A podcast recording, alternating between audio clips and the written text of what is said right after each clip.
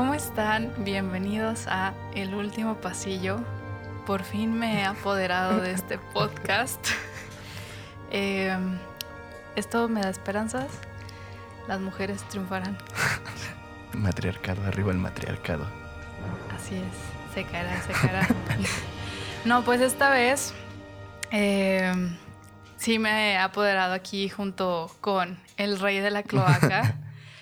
Así que, ¿cómo te sientes acerca Muy bien, de eso? me siento muy empoderado yo también, pero pues vamos a ver qué tal sale. Somos muy pocos esta vez, pero pues al menos nos acompaña Ruso como siempre y un saludo a Ruso que está en los controles. Hola muchachos, les va a ir muy bien. Me da mucho gusto que estén eh, ustedes dos, la mitad de este honorable podcast llamado El Último Pasillo. Saludo a Uriel y a Paul en el momento que se encuentren escuchando esta grabación y a todas las personas que nos acompañan en vivo a través de patreon.com diagonal puentes mx, donde se pueden convertir en mecenas de El Último Pasillo y apoyar a la creación de este podcast que está cumpliendo sus 23 episodios y ustedes pueden escuchar todos los, vier- todos los viernes a las 2 pm en cualquier lugar donde puedan escuchar podcast y seguir las transmisiones y cooperar con las listas de recomendaciones los lunes eh, alrededor de las 6 de la tarde. De Así lujo. es. ¿Cómo estás, que-? ¿Nerviosa de que sea nuestro único capítulo juntos, solos? Nerviosa, pero nada más porque estoy a solas contigo, pero no por otra Qué cosa. atrevida, como siempre. No, Eric, pues no, la verdad es que sí estoy emocionada porque eh, vamos a hablar de un director que me gusta muchísimo y es Manoj Nejiyatu Shyamalan, mejor conocido como M. Night Shyamalan. Pero pues, no hay que decirle Shyamala nada más, ¿no? Para no decir tanto, tan Sí, largo sí, el nombre, sí, porque sí. está muy complicado. Yo la primera película que vi de este director, creo que fue, no fue Señales ni, ni El Sexto Sentido, sino fue La Aldea. The ¿Ah? Village, sí. Ni siquiera... La vi creo en la secundaria. Me acuerdo muy bien porque me tocó, pude irla a ver al cine cuando tuve mi primera cita de romántica. Y la fuimos a ver y la verdad no me gustó. Y pero como esa misma semana estaban pasando el sexto sentido y la vi fue cuando me empecé a enamorar de este director porque tiene como este estilo de misterio y suspenso que me atrae desde, bueno, que me ha traído bastante desde muchas películas anteriores. Y no sé, creo que esas dos películas para mí fueron las dos primeras que vi. Ya después empecé a investigar más, después salieron sus nuevos estrenos y poco a poco fui conociendo más a este director que también tiene ahí medio guiones medio raros, ¿no? Pero ¿por qué no te gustó la aldea? No sé, creo que al final no me atrapó tanto. Creo que ese giro al final como que no me gustó, como que me decepcionó un poco. Esperaba algo un poquito más. Más violento o más extraño, pero no, no sé, no me, no me atrapó tanto. ¿A ti sí te gustó la, la A mí sí me gustó. O sea, igual y sé que Shyamalan también es como de los directores que se empeñen en hacer estos giros de tuerca. Al final, siempre. Ajá, siempre, siempre, siempre. Y la verdad es que en la aldea no, eh, no me molestó. O sea, tampoco fue así un- una gran, gran sorpresa si lo comparo con, con el sexto sentido, pero me agradó esta parte, y aquí viene un spoiler.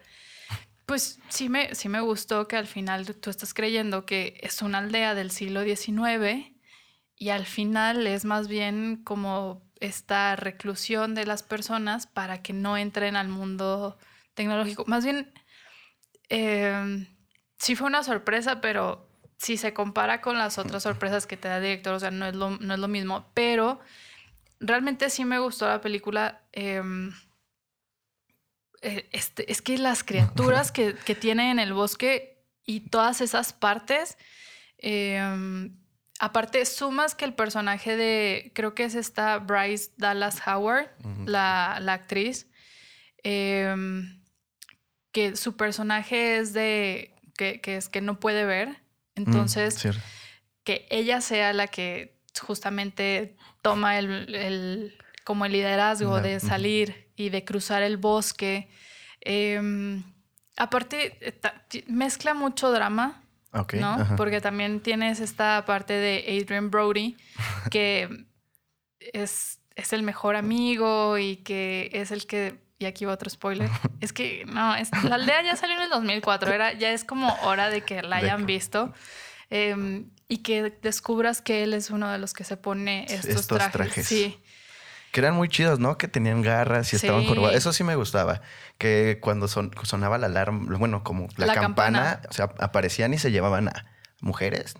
Creo que era, es que ya tiene bastante tiempo. Solamente la vi una vez. Creo que yo igual la he visto, sí, es así a lo mucho dos veces, pero también fue hace muchísimos años. Sí, te digo, yo la fui a ver al cine y fue la única vez que la vi. Me acuerdo muy bien de estas, de estas criaturas que sí se me hicieron muy interesantes. Bueno, la, la creación del personaje, como físicamente, cómo se ve, están, están muy chidas. Sí, se ven, sí se estaban ven creepy. Sí, Sí daban o sea, justamente las escenas del bosque creo que sí eran bastante de, de tensión.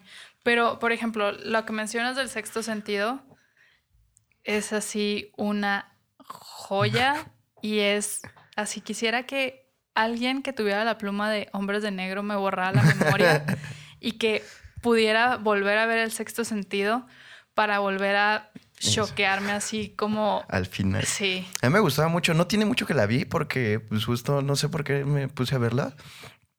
Y no me acordaba tanto del final. O sea, del final, sí, del giro.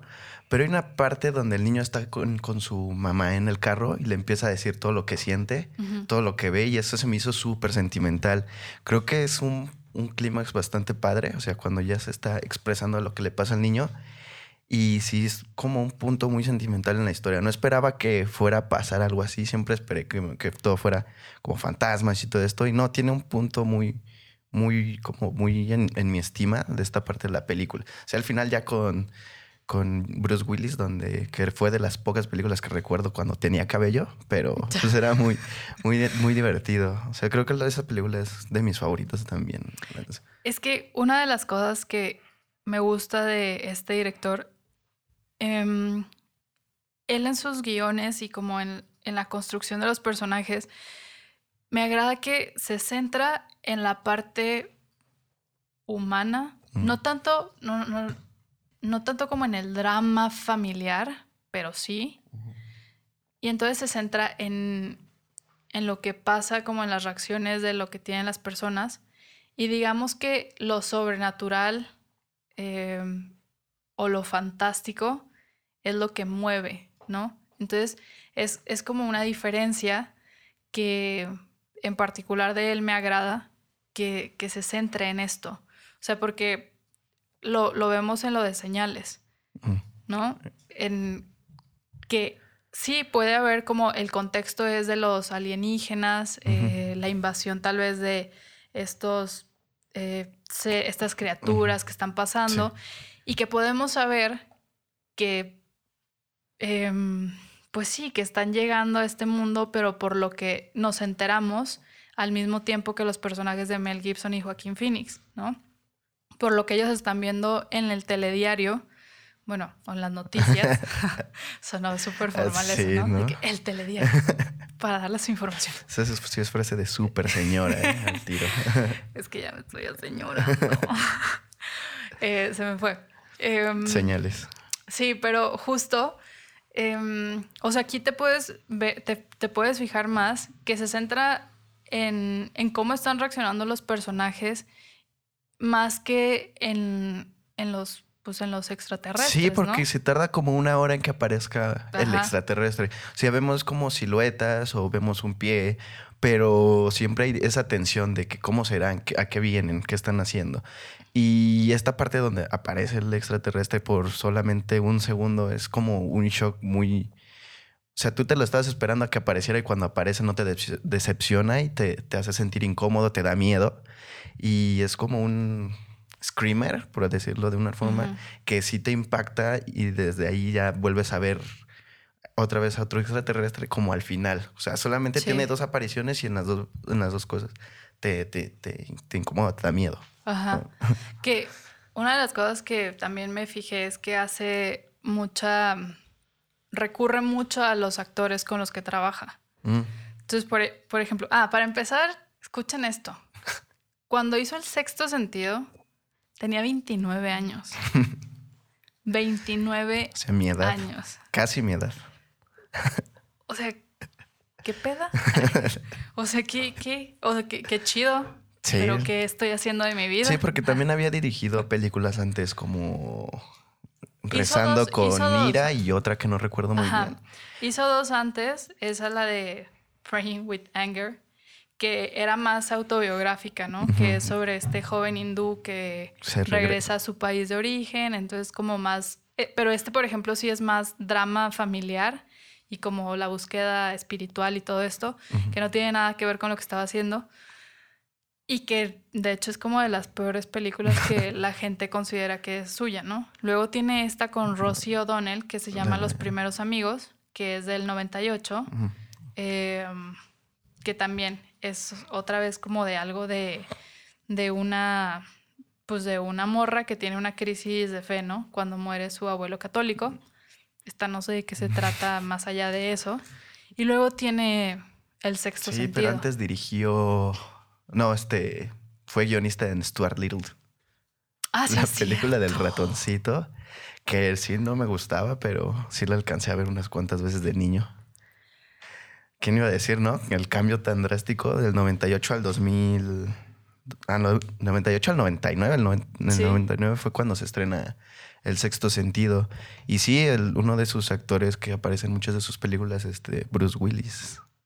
Y, por ejemplo, sale Bruce Willis en El Sexto. Sentido, ¿no? Que, híjole, es que esa película hasta me dieron ganas de verla otra vez. En serio es muy buena. Está en Netflix. Sí. Y es muy buena, ¿verdad? Sí, sí, sí. Sí, la, la última vez que la vi, en, la vi en espa- doblada en español no se me hizo tan mala la traducción. Pero creo que esa escena donde le confiesa a Cole a Malcolm, creo que se llama el Bruce Will- el personaje de Bruce Willis, Ajá. en inglés siempre ha sido muy, muy buena. O sea, es como una escena que también la vi paro- parodiada en, en Scary Movie, no sé si te acuerdas. Pero es que, por ejemplo, lo que él hace, eh, en alguna entrevista vi por ahí que había dicho que hubo dos películas que lo marcaron, ¿no? Fue uno, la de El planeta de los simios, pero la del 68, y Psycho. Sí. Y él lo que hace referencia a estas dos películas es que lo que creíste que viste, no lo viste. Entonces, como basándose en estas dos, bueno, basándose en esta idea, justamente por eso siempre empieza como a remarcar todo en sus películas, como hacer este, eh, estos giros de tuerca. Mm.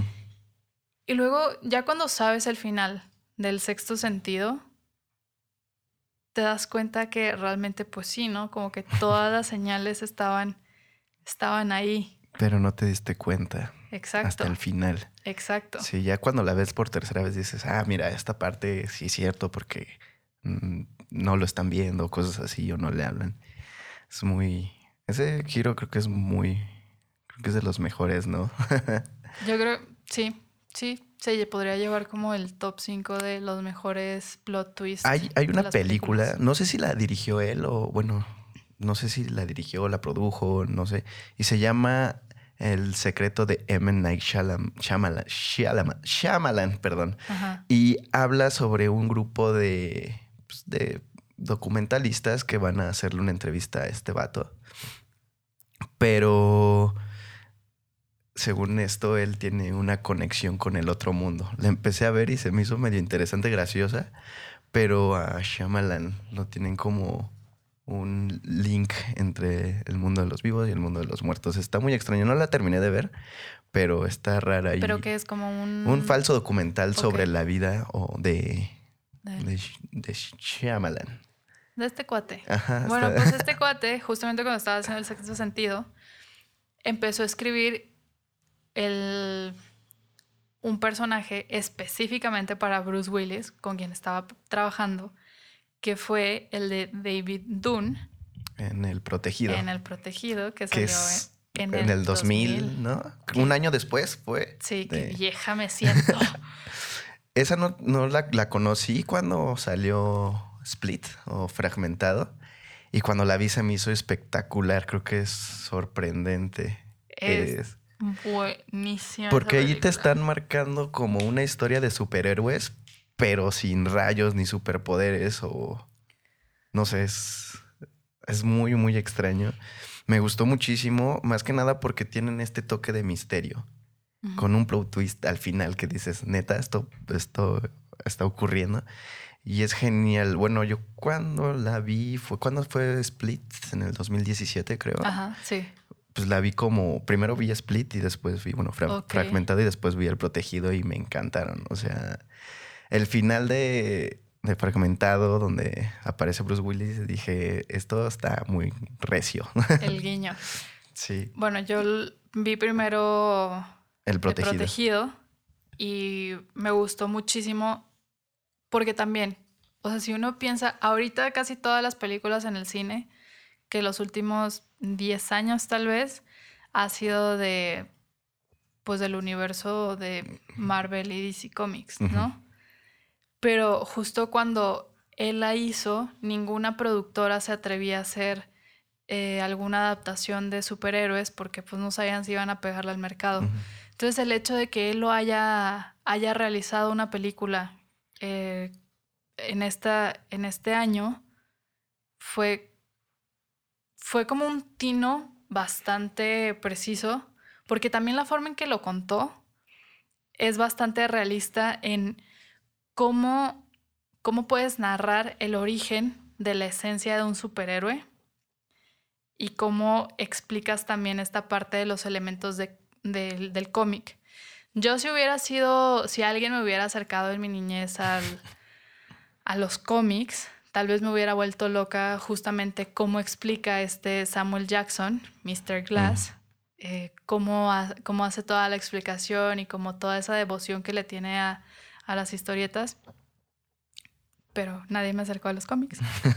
Pero aún así, eh, esta, esta película eh, se me hace brillante, no solamente en la manera en que cuenta la historia de cómo construyes, cómo nace más bien, cómo nace un superhéroe, sino también cómo hace el juego de la cámara.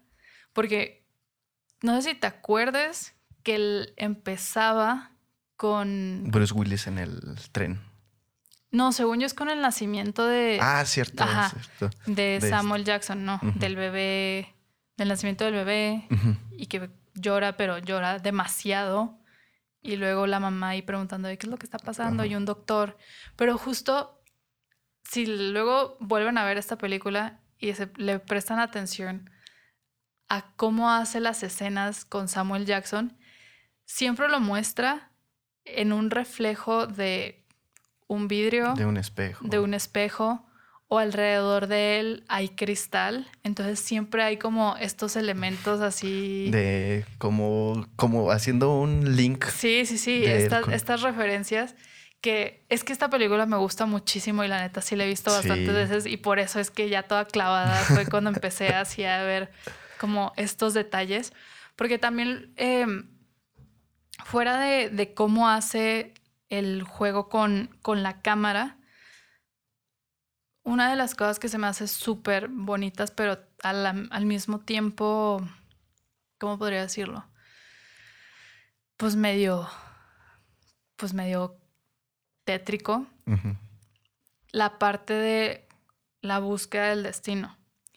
Porque Mr. Glass es quien dice que si él, si había alguien tan frágil en el Ah. mundo como él, Debe de haber su opuesto en, ese- en Ex- ese sentido. O sea, exacto. uno muy frágil y otro muchísimo. Exacto. Debe de haber alguien que sea casi indestructible, ¿no? Por decirlo de alguna forma.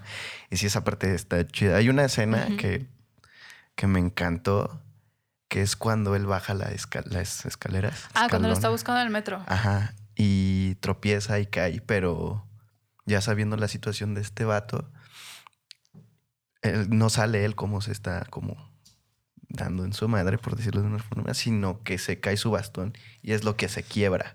No es él. Sí. O sea, no está en escena él. Bueno, sí, poquito, pero lo que se rompe es el, el- el bastón de cristal. Y eso también es genial, ¿no? Está súper chido. Es que te digo, como que siempre está jugando con esas, esas formas. Y esta idea de que Mr. Glass esté siempre, porque eso también es como uno de los plot twists que dices, ah, no más. que, Sí, está cabrón. Ajá. O sea, que, que haya hecho él todos los atentados justamente para buscar. Spoiler. Sí, sí, pero también este es de hace Del- 20 años. Sí, ya.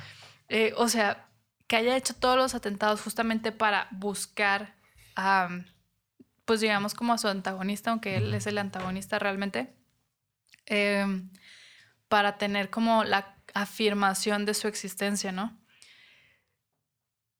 Esto, no sé, como que esto sí me hace un, un mind blown. Es que sí está, o sea, al final yo no me lo esperaba cuando lo vi. O sea, creo que muchos tal vez lo, lo vieron venir porque pues a él te lo pintan como una mente maestra desde el principio, o bueno, avanzando en la historia, pero yo no me lo esperaba. O sea, sí me sacó muchísimo de onda. Yo dije, ¿qué onda? ¿En serio? Y ya cuando vas viendo cómo fue todo lo que ocurrió, sí dices, sí, está cabrón. Y cuando le dice el personaje Samuel L. Jackson a, a Bruce Willis, ya puedes tocarme, y ahí ya dice, en ese momento yo dije, ya, ya sé qué va a pasar.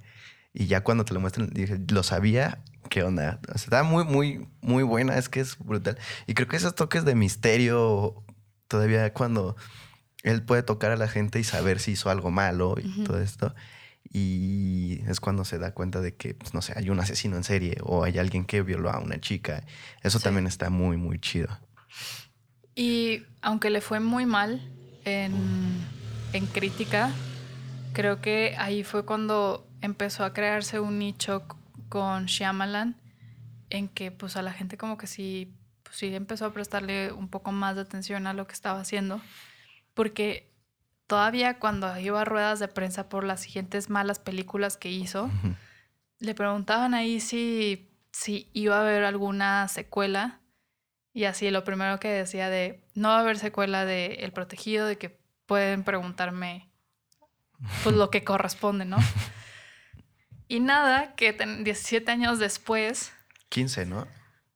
17. No, porque El Protegido fue en el 2000 Ah, cierto. Y y Fragmentado fue, en el 2017, con Ah, James cierto. McAvoy. Que de hecho, así por cosas del destino, la verdad es que ni la iba a ir a ver. La de Split. Ajá, no la iba a ver. Pero me acuerdo que un amigo me empezó a, así, medio me empezó a contar sin spoilers de lo que trataba la película.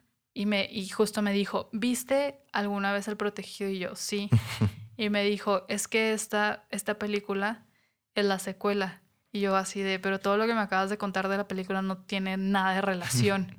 Hasta el final. Ajá, y me dijo, no, es que hasta el final está el guiño De que es la de secuela. David Dunn, está, que es En una en la cafetería viendo las noticias. Y yo dije, ah, no. Y El final es genial, Sí, y ahí fue cuando corrí a ver esa película. La tercera, la de Glass, no la vi porque el maldito de mi hermano me dijo el final y pues pues perdió sentido para mí. La, la verdad es que cuando me dijo ¿No la eso sí me enojó. No, pues porque mi hermano me contó el final y fue así como, no, pues muchas gracias, ¿para qué la voy a ver ahorita? Ya sé cómo va a acabar.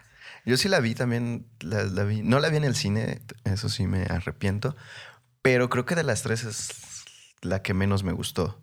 Es buena, es entretenida, pero yo tengo que, yo creo que perdió el toque de, de misterio, si no era más toque de acción, por decirlo de, de alguna forma. La de Glass. Ajá. Glass es la. yo- cuando la había anunciada, nada más la decían como Glass. No sé si la le dieron alguna traducción aquí en México, pero sí es, es buena, pero me gustó más El Protegido. Después, este Split, que de Split también es maravillosa, me encantó. Creo que esta forma de presentar al personaje principal de mm, James McAvoy es genial. Eh, lo metería así como en esta parte de asesino serial, por decirlo de una forma. No Ajá. sé si, si concuerdes conmigo, el- la forma en la que secuestra a las personas, la forma en la que las tortura o cuando se los dan a la bestia, también es, Ajá. es genial. y, O sea, Pues sí, sí Ajá. lo podríamos meter en asesinos seriales. Sí, también la actuación de... Uno, uno de sus personalidades es un asesino serial. sí. Y está chido, o sea, la actuación es buena porque se la crees, porque los cambios de voz o las actitudes que tienen cuando cambia de la señora, que es Patricia, creo, a, al niño, que no me recuerdo cómo se llama. ¿Denis? No me acuerdo, la verdad. creo, creo, que sí. Eh, es muy buena. Y, y, había como ciertas cosas de, como en plan de broma o en plan de chistes, como cuando Dennis, el niño, bueno, el personaje que es de James McAvoy de nueve años, dice que Anya Taylor es su novia, o sea, la chica que tiene secuestrada es su novia y se dan un beso y ya se, como que se enamora y es muy divertido, es muy gracioso esa parte. Que por cierto, ella es la actriz que sale en La Bruja. Sí, y en El secreto de los Marrow Bones, que se nos recomendé hace tiempo. Espero que ya la hayan podido ver. Ruso, ¿cuál es de tus películas favoritas de Shyamalan? Yo creo que sería eh, Unbreakable, definitivamente. Eh, lo que decían hace rato tiene mucho, mucho significado para los fans de los cómics, como antes de este universo, que yo diría empezó Blade, ¿se acuerdan de ah, Blade? Claro. Sí que es un personaje de, cómics, eh, pues no era bien tomado en serio la idea de llevar superhéroes y esa clase de aventuras al cine. Están por ahí tragedias como la película del Capitán América, eh, una de los cuatro fantásticos que quedó enlatada para siempre. Es verdad. Estoy hablando no de el que anuncia el hecho hoy en día, por si alguien se confunde, no de ese Capitán América, estoy hablando de otra época en la que en verdad eh, Em, Big Bang Theory no había creado esa conexión entre lo cool, lo fresco, lo cercano de los cómics para el público general. Y creo que lo que hizo eh, este director con Unbreakable fue con mucho honor y muy buen trabajo explicar por qué tiene una trascendencia vital en la vida de muchas personas las cosas que leemos en los cómics. Digo, eh, si alguien se cree el que puede ser un superhéroe, un villano, pues será a juicio de cada quien. Pero pues la posibilidad ahí está. Y creo que esta es la semilla que después Kikas, por ejemplo, eh, pondría pues, de un lado más eh, humorístico, con otro tipo de dinámica, pero ahí está esa semilla. Y curiosamente, pues yo no la llamaría una película de terror, ¿no? Es más bien un thriller muy fuerte. Eh, y hacia el terror me quedaría con el sexto sentido. Yo no le atiné a que Bruce Willis estuvo muerto desde el principio de la película. Y a partir de eso, si ustedes siguen Cartoon Network y este maravilloso programa llamado Robot Chicken, eh, tienen un chiste local, un chiste común que se repite, que es el director M. Night. Cuando pasa algo muy inesperado, sale de entre los arbustos y dice, ¿qué giro? Entonces, no importa lo que pase en la. No es caricatura, es stop motion. Si hay un giro muy inesperado, se aparece en Night y dice, What a twist. y es divertidísimo. Ojalá eh, esto sea el principio de una carrera muy prolífica. Sé que ya pasaron décadas desde sus pininos, pero no sé, ¿ustedes creen que todavía le falta a este director por entregar su gran pieza de terror o ya entregó la película por la que será recordado el resto de los días? Yo creo que todavía le falta. O sea, creo que el sexto sentido sí fue un punto y aparte. O sea, es una de las películas con las que inició y que marcó fuertemente una generación, como a mí, como, no sé, hacia ti, Sherry. Pero creo que ha tenido buenos, buenas películas que creo que todavía tiene para explotar ahí. Aunque sean giros inesperados, pero, o sea, y malas películas como Avatar, el último maestro del aire, que arruinó una de mis series favoritas. en serio. Pero. Sí, escuché esos comentarios de bastantes personas. Sí, qué mal. O sea, la serie es buenísima, pero no, no, no. O sea, ni la fue a ver porque sí dije, no, sí se ve muy mala. Fíjate que. Em, o sea, hasta ahorita, como todas las películas que hemos mencionado de él, son las películas que más, más me gustan. Claramente pondría... es que, es que yo creo que haría la división igual que Russo, o sea, porque El Protegido no es una película de terror, pero me fascina esta película. pero el sexto sentido también, pues la pongo ahí en mis Sí, top, es que también en es, mis top 10. es buena. Pero creo que vi la de El último maestro del aire. Y dije, Pero ¿qué viste es esto? lo de. Bueno, ¿viste la serie? No. Ah, ok. Y incluso aunque no vi la serie, no me gustó. Imagínate. O sea, puedo sentir la, la empatía de si no había visto la serie, no, pues me podía imaginar lo que sintieron los que sí eran fans. Sí. Luego salió la de eh, La Dama en el Agua. Ah, esa no la he visto. Sí sé cuál es, pero no, no la he visto. Yo creo que esa es mi favorita. No me acordaba de la dama en el agua y una vez me peleé mucho. Bueno, no me peleé, pero dejamos de ser amigos para siempre, Erika Estrada y yo, por culpa de la dama en el agua. ¿Por? Porque yo sigo insistiendo que es un gran relato para los que tenemos la intención de algún día escribir un gran Ajá. relato. Como el involucramiento del escritor siendo el héroe o el escritor interpretando mal su lectura. Sé que es muy meta, sé que es la opinión menos popular, Ajá. pero yo creo que esa, en mi libro, es la película por la que se tiene que recordar a M. Night. Por darnos la posibilidad a todos los que tenemos pretensiones de narradores, Ujú. de convivir con los personajes. Y pues, sí, es un viaje que yo calificaría de esquizofrénico, porque pues, está conviviendo ahí con mitos pues, que no tienen mucho sentido en una alberca eh, pública, bueno, dentro de un- una unidad habitacional en Estados Unidos. Es un peliculón si, si han vivido con el juicio de saque, de arranque, que te dicen que para ser cool tienes que odiar a Arjona, La Dama en el Agua y a Nickelback. Yo les diría, dense otra oportunidad. es, que, es, es que eso existe, ¿no? Como Ajá.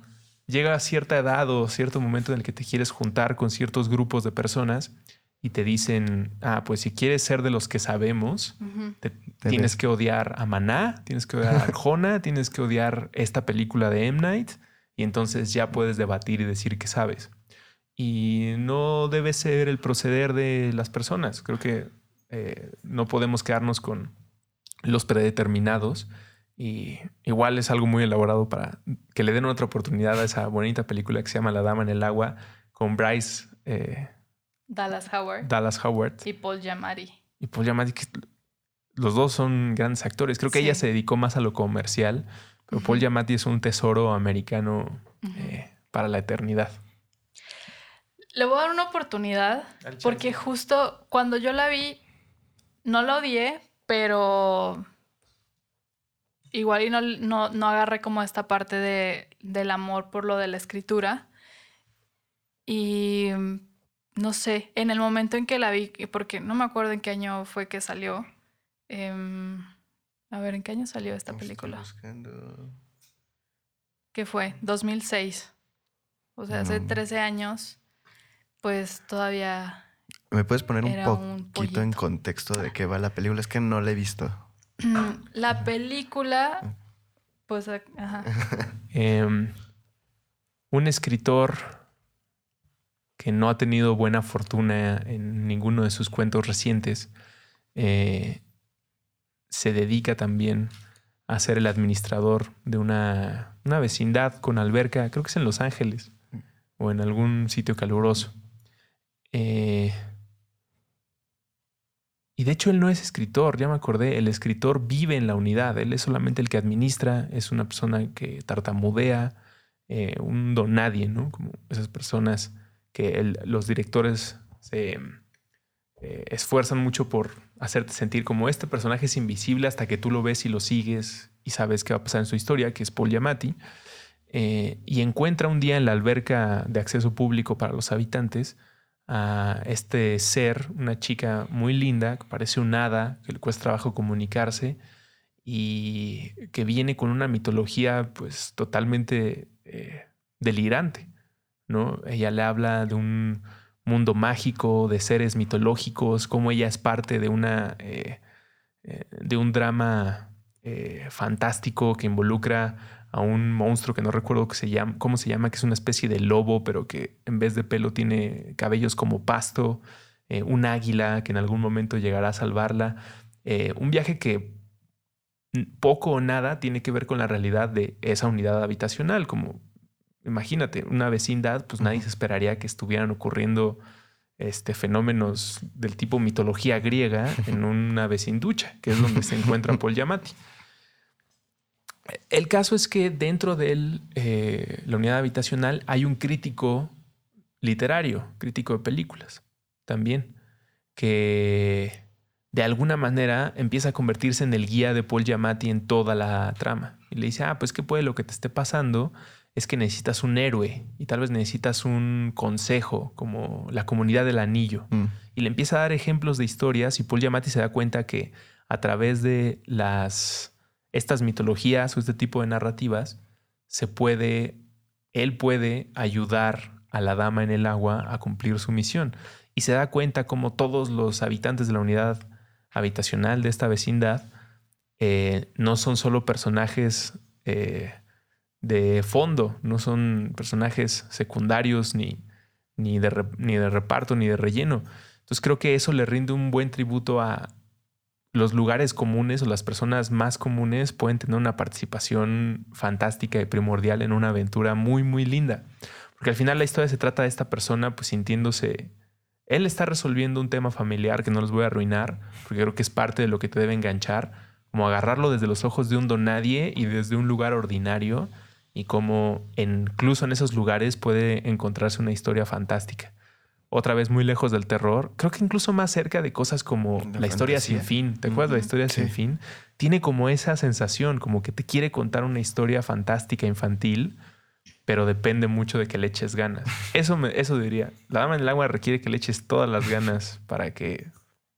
Deja tú que te guste, que medio le entiendas. Va, le voy a dar otra oportunidad. ¿Sabes si está en Netflix? Sí. Yo la verdad Creo que sí. No sé. eh, no, no la ubico. Pero sí, porque me acuerdo que cuando yo cuando la vi, eh, pues se me, hizo- se me había hecho lenta y aburrida. pero soy otra persona. Ya cambiaste, Sherry. Ya cambié.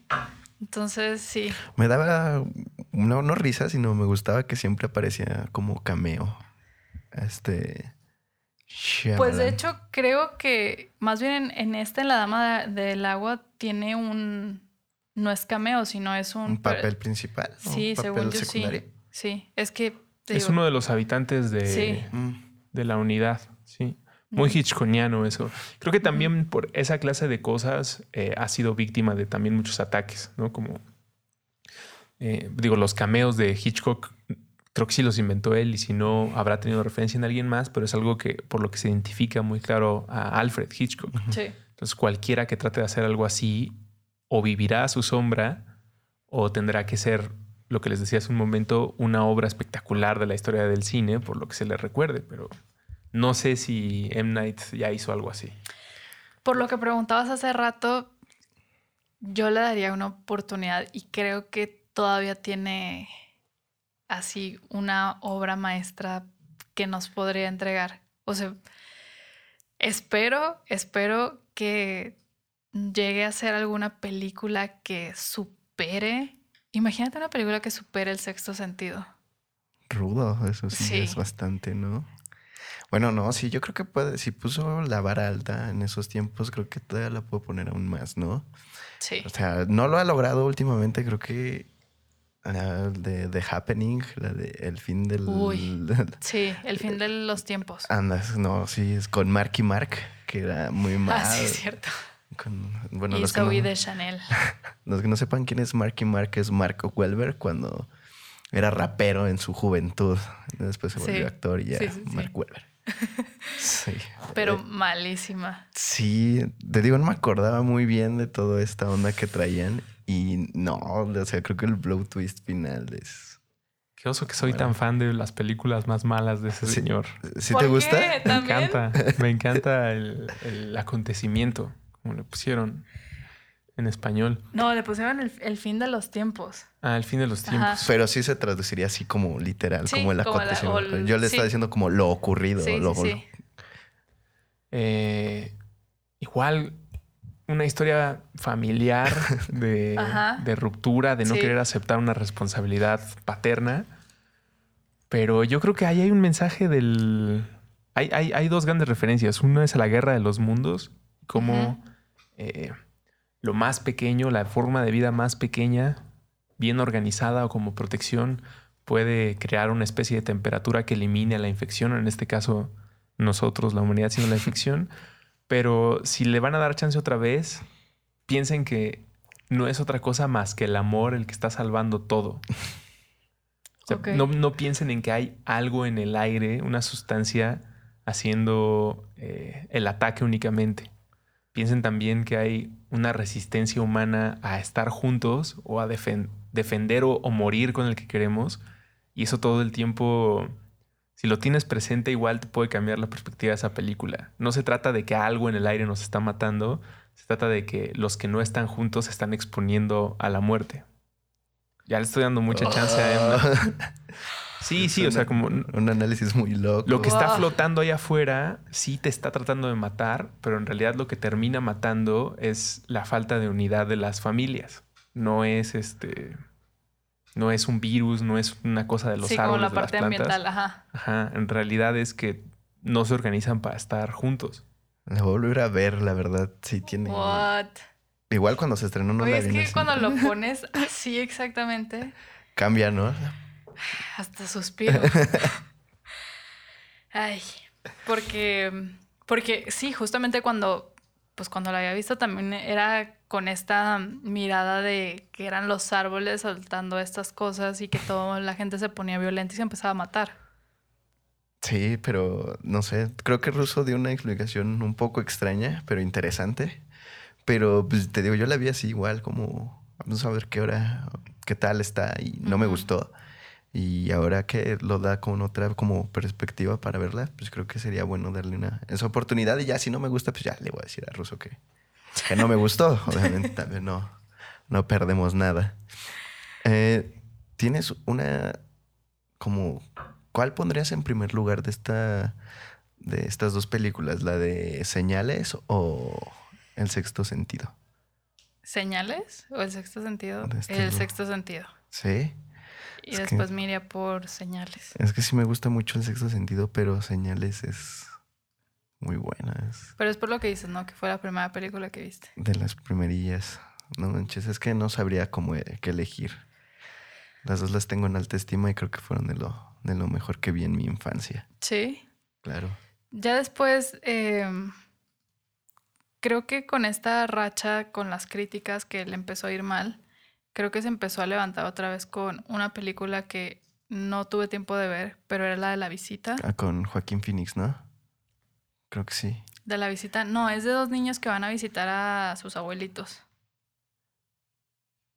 ¿No? Ya, creo que ya, me... Ajá. Esa no, no la vi. No, tam- Se vi el, vi el tráiler, creo, pero no le di tanta atención. Pues es que ya me había decepcionado demasiado. no es cierto. Pero, o sea, ya no. Sí, igual. O sea, con Avatar me rompió el corazón un poco. Ajá. Y ya no, ya no le di chance, ya hasta que vi Split y todo esto, y ya dije, órale, esto está chido. Pero sabes que creo que tiene una oportunidad de redimirse porque va a salir justamente Ah. este mes, la próxima semana, El 28, la serie Ujú, de... de Apple TV, va a salir la de Servant. Se ve bien ruda. Bien, Bastante. Sale Ron Weasley, ¿no? Creo que Sí, sale. la- eso me emocionó, la verdad. Sí, yo ya tenía rato que no la vi en una película. Creo que la última que vi fue Harry Potter 2. Nah, Ay, no, nah, no es cierto. Bueno, las de Harry Potter. Ajá. Pero esta se ve muy buena. O sea, el tráiler está como muy... Muy raro. O sea, esta parte donde el bebé es un muñeco y te quedas de ¿qué? Es que la historia va, em, bueno, o sea, para empezar, la serie es creada y escrita por Tony Basgalop y Shyamalan es productor ejecutivo y dirige los primeros dos episodios, que cada episodio va a durar 30 minutos. Y la historia va de una pareja que a unas semanas de tener su bebé lo pierde y para esto hay como estos bebés que son hiperreales. Tienen eh, su nombre, que ahorita no recuerdo. Em, compran este bebé hiperreal como para superar La su pérdida. duelo. Ajá. Y mm, contratan a una niñera. Entonces, aquí la historia se parte en dos. Uno, en la historia de la niñera, porque hay algo ahí como en detrás de la historia de ella. Y por otro lado, tienes en tratar de descubrir qué fue lo que pasó con el bebé. Entonces, este te- te- es como un thriller psicológico, pero con humor negro. Eh, Sí se ve interesante, la sí. verdad. El tráiler salió, salió apenas creo que hoy, de hecho. ¿El tráiler? Sí. ¿A poco? No, no sabía eso. Yo pensé que había salido como la semana pasada o algo así. Pero sí me llamó mucho la atención. Voy a intentar conseguirla porque pues ya creo que es el momento de brillar nuevamente de Shyamalan. Sí, la verdad es que vean el tráiler, se ve... Sí, se ve súper interesante. Aparte sí. sale Ron Weasley. ¿Quién Sí, no quiere sí, a me- Ron sí me- Weasley? sí me emocioné. O sea, porque era como el único de Harry Potter que faltaba que Que volviera a brillar, ¿no? Entonces, pero bueno, dejo mis comentarios de, de la magia del mundo de Harry Potter para otro podcast. Pero sí, sí, sí, sí. Hay que verla, hay que buscarla. Hay que buscarla. Estamos listos. Pero entonces, ¿tú cuál es tu top? Señales. ah, el sexto sentido. Creo que sí me voy a ir por señales. Y el protegido. El protegido es brutal, aunque no sea de terror. Creo que pues, estos toques de misterio son bastante buenos. Y aunque no sea de terror, es una película que vale 100% la pena verla. Sí. Y pues no sé, escríbanos qué película. Pero tu top 3. Ah, mi top 3. pues que mi top 3 sería El sexto sentido, El protegido y Señales. Sí. Sí. Y ruso. Eh, la dama en el agua en el 1. el sexto sentido en el 2. No, espérense. Unbreakable en el 1. La dama en el agua en el 2. El sexto sentido en el 3. Eh, señales en el 4. Y... A mí tampoco me molestó tanto la villa. La Eh, aldea. Ujú. La aldea, sí, exactamente. Es que creo que también eh, hay personajes, y esto también puede ser mucho de terror sobre cómo calificamos. Hay personajes, historias, narrativas, colores, canciones, músicas que eh, nos unen a través del odio sin mucho razonamiento. Digo, podemos coincidir todos en que cierta nota, escena, encuadre no está bien realizado o no entrega lo que tal vez el director está buscando, pero creo que la hazaña, ¿sí está bien dicho hazaña? La, eh, como el rigor que se tiene contra M. Night Sí. No se le aplica a otros directores de su época. Y tal vez es por un error que ni siquiera le corresponde a él, que es Last, Airbender, ¿no? Mm. La historia de Avatar. Pues no le correspondía a él hacerlo. eh, más bien era Hollywood tratando de despegar del suelo con la idea de poder adaptar obras eh, infantiles contemporáneas, animes, y pues junto a él falló también quien hizo la película de Dragon Ball. Eh, como en esa época se cometieron Sí. muchos errores y creo que con él la mayoría del público se ensañó, esa es la palabra.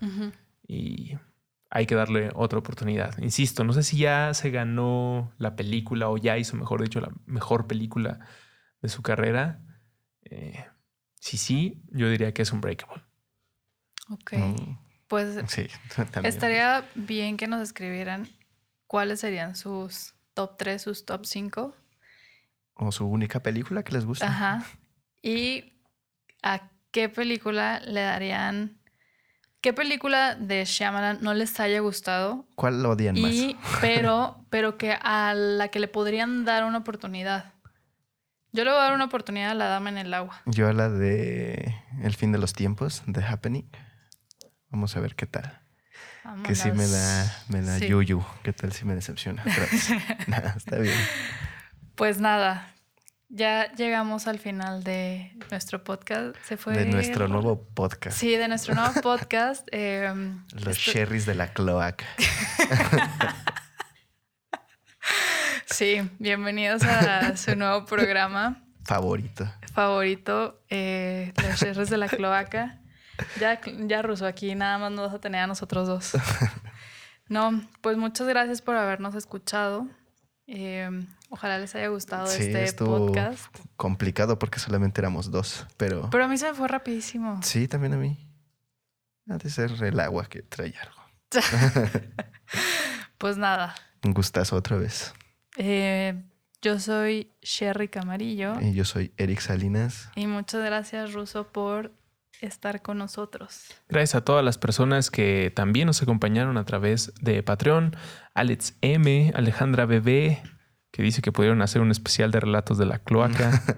Eh, Efraín Ortiz, Oliver de la Parra, que dice, me da mucho gusto verlos, qué mal que no está Paul y tampoco Ulises, pero ustedes dos son un amor. Gracias. Eh, se hablará de la dama en el agua, pregunta Efraín, se hizo. Señales en el primer lugar de Alejandra. Ah, y genial, también genial. dice, ¿podrían repetir cómo se llama la serie donde saldrá Rupert Grint, el actor de. Harry Potter, Ser- servant, ¿no? Servant. Ah, como sirviente? Sí. Así se llamará Alejandra. Ojalá, vemos qué, qué tal. Pues dejen en Patreon en la publicación de este episodio cuál es su top de M. Night y si consideran que hay una razón real para odiarlo y detestar su obra, eh, bienvenidos. Pues nada, esto fue el último pasillo.